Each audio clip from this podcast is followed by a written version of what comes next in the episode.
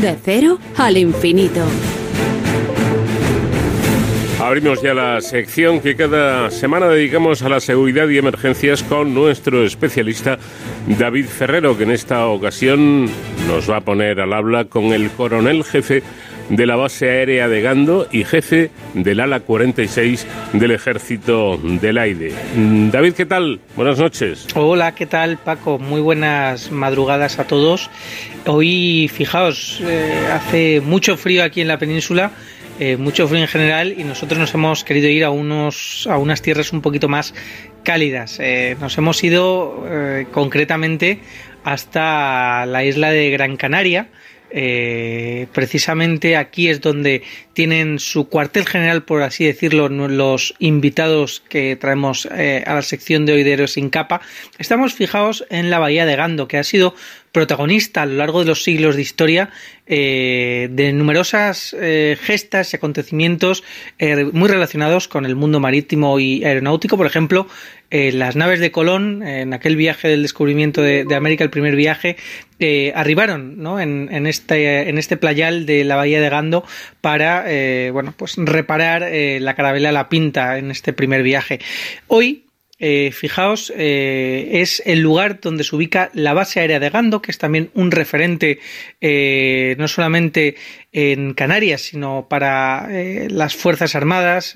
todos sabemos que ahí está una de las bases más importantes del Ejército del Aire y es precisamente, además, como decía, la casa del ALA 46. el ALA 46 que actualmente, fijaos, constituye el primer medio de defensa y apoyo logístico aéreos en el archipiélago canario y mantiene, por supuesto, una estrecha relación con, eh, en operaciones eh, y ejercicios conjuntos con otras unidades de las Fuerzas Armadas. Hoy ellos, el ala 46, sus militares, son los invitados a este de cero al infinito y a esta sección de Héroes sin capa. Como siempre, les hemos querido dar la, la palabra y que nos hablen en primera persona y por eso contamos eh, esta noche con el coronel Juan José Terrados Valderas del Ejército del Aire, que es el jefe de la base aérea de Gando y del ala 46. Coronel, buenas noches, bienvenido. Buenas noches, David. Bueno, un placer tenerle en, este programa y, prácticamente, bueno, la primera pregunta es obligada. ¿Qué misiones tiene encomendadas el ala 46 del Ejército del Aire? Pues eh, el ala 46 tiene encomendadas eh, fundamentalmente tres misiones la misión de defensa aérea, la de vigilancia marítima y la de búsqueda y salvamento, el famoso SAR. En lo que respecta a la, primera, la, misión de defensa aérea del, territorio nacional, esta eh, se, realiza de manera continuada las 24 horas del día y los 365 días del año. Y, para ello permanecen nuestros aviones de caza F-18 eh, continuamente en, en un estado de alerta para defender el espacio aéreo canario cualquier amenaza que se presente y, pues, lo que es lógico, para garantizar su uso libre y, seguro, ¿no? Por el resto, la, aviación civil y demás.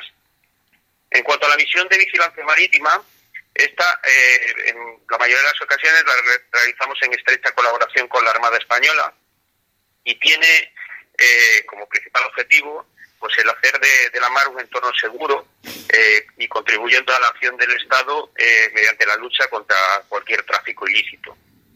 Y finalmente, aunque no menos importante, el ALA 46 y en concreto su 802 escuadrón eh, es responsable del servicio de búsqueda y rescate, el SAR, velando por la seguridad de los tripulantes y, pasajeros de aeronaves o buques accidentados o que se encuentren en peligro en la mar dentro de, nuestra zona de responsabilidad.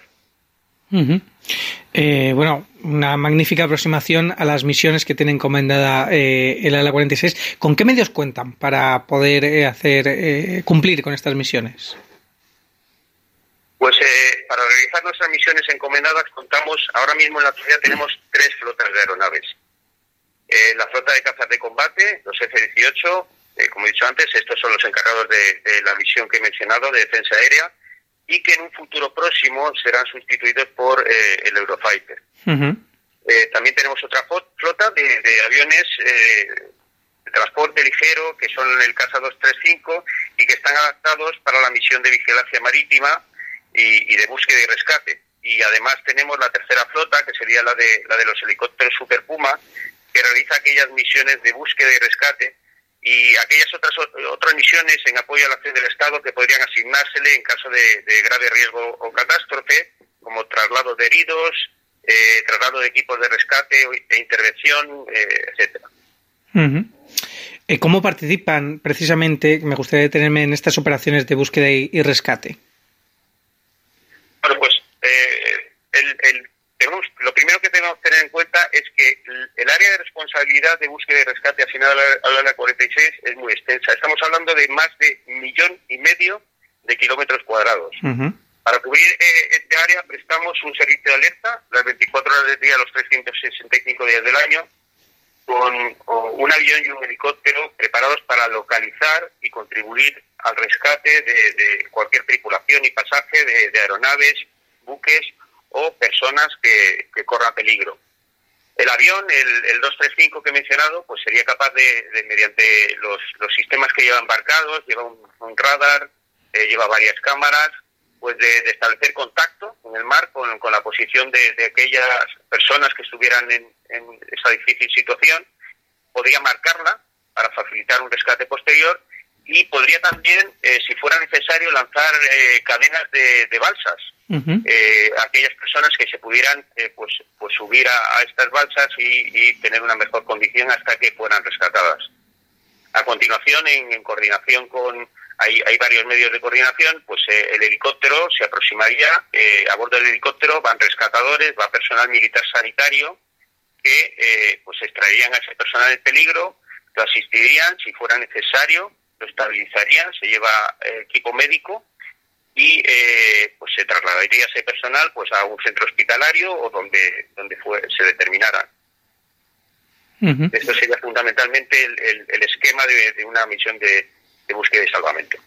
Al final, los, los militares del ala 46 en este cometido de, de búsqueda y rescate imagino que tienen que tener una preparación muy específica, no solamente en el entorno aéreo, sino también en el náutico, porque al final tocan los dos palos, ¿no? Eh, tanto el aire como, como la mar.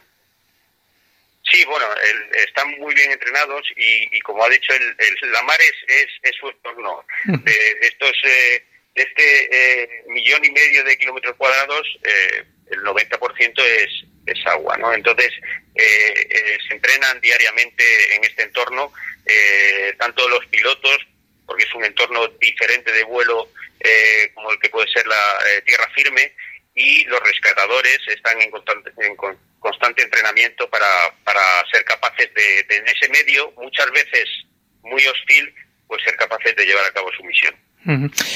con él, ¿cuántas intervenciones de este tipo suelen tener al año, por ejemplo? Pues afortunadamente eh, no, suele, no suele ser muy frecuente. En 2022 fueron, fueron aproximadamente 10 eh, misiones de rescate. No quiere decir que todas fueran de, que fueran de aeronaves siniestradas.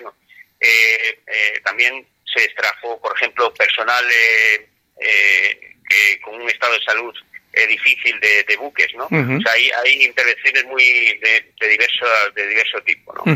Y, y, como he dicho, el ALA 46 y sus aviadores eh, se encuentran siempre preparados y adestrados y listos para actuar donde sea necesario, ¿no?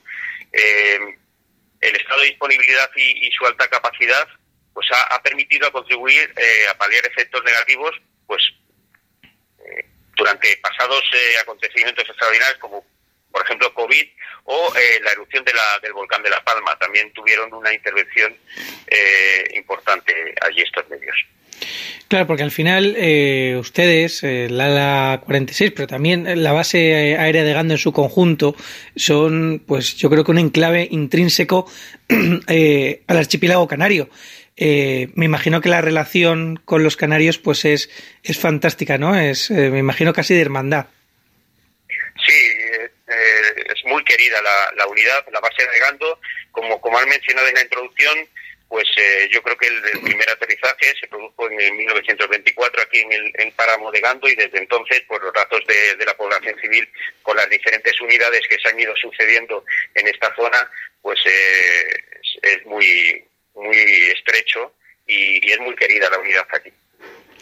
Pues enhorabuena por esa labor del ala 46 y muchísimas gracias, coronel Juan José Terrados Valderas, eh, jefe de la base aérea de Gando y del ala 46, por atendernos y, por contarnos también la labor que, que realizan. Un saludo. Un saludo, David. Muchas gracias. Paco, nosotros la semana que viene seguiremos conociendo a Héroes sin capa. Hasta entonces, ya saben, protéjanse.